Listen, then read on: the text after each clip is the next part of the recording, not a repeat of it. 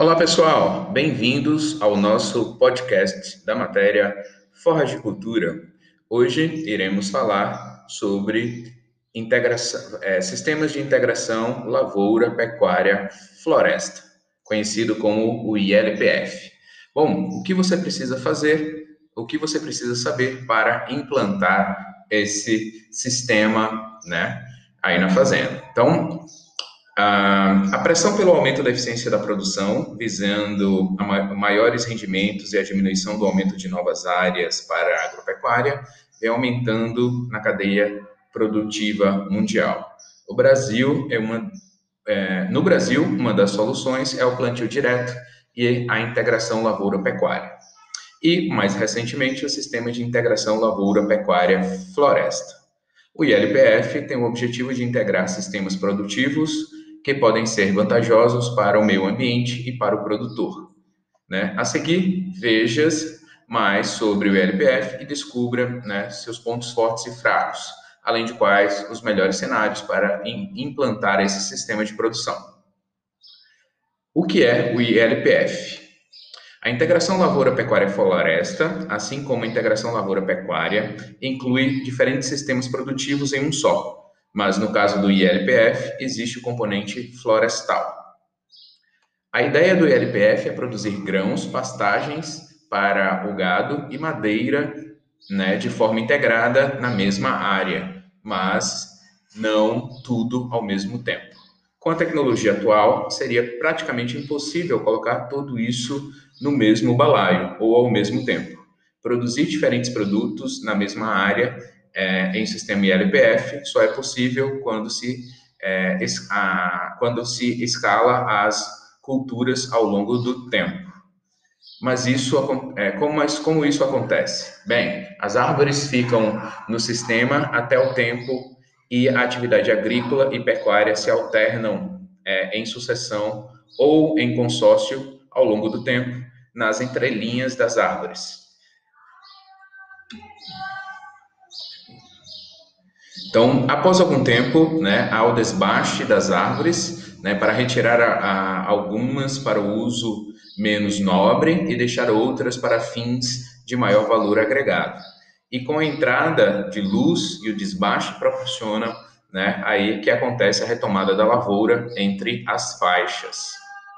Então, produzir gado, produzir gado, grãos e árvores na mesma área era algo impensável há alguns anos, né? Décadas atrás.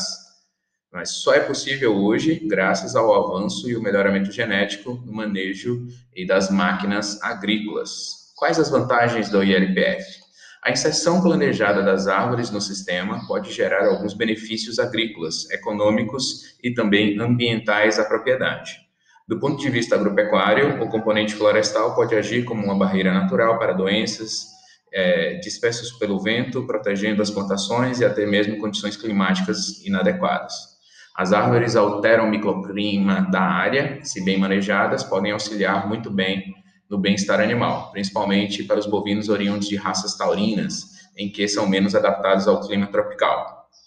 Do lado econômico, a adição de árvores pode gerar mais rentabilidade na propriedade e diminuir gastos com doenças, pragas de bovinos, já que estas, é, já que muitas estão associadas a estresse ambiental do animal.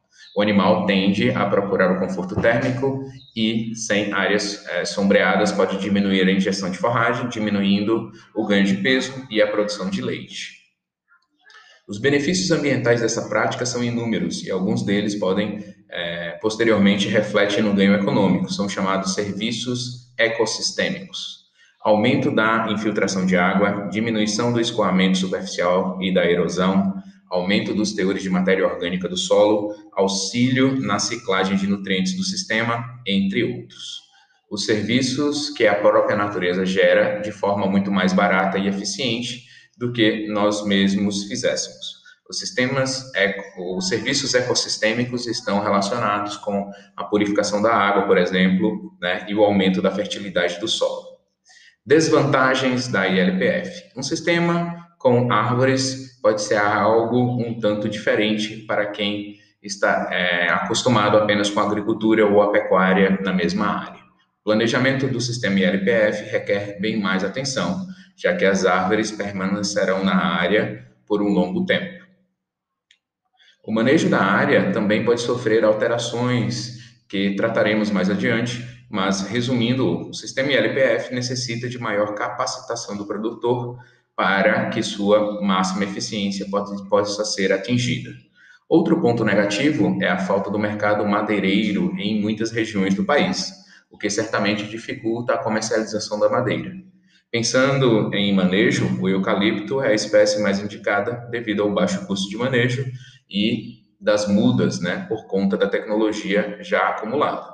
Outras espécies de maior valor agregado, como mogno, cedro exóticos, né, têm maior custo na obtenção das mudas e no manejo, já que estas espécies não apresentam derrama natural sendo necessário um alto custo operacional e de mão de obra. Operações né, como desbaste, destoca, né, também podem ser uma desvantagem para a adoção de um sistema, pois né, são onerosas e podem infligir danos ao solo se mal feitas. Bom, em que cenário o sistema ILPF é indicado? O sistema ILPF pode ser adotado por qualquer produtor com capacitação ou assessoria necessária para o empreendimento, além de capital para o investimento. Mas, como já falamos, existe um cenário onde o sistema pode maximizar seus benefícios e minimizar os pontos negativos. Um desses cenários é a pecuária leiteira, porque a produção de, das vacas é altamente influenciada pelo estresse ambiental. Né? Pecuária de corte, que utiliza gado de origem europeia, também pode se beneficiar do bem-estar térmico ocasionado pelo componente floresta. Outro fator importante na hora de pensar na viabilidade do sistema ILPF é o mercado madeireiro da região.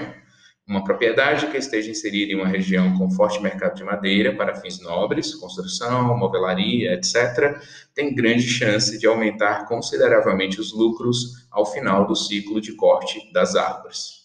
Bom, é isso, pessoal. Um grande abraço a todos.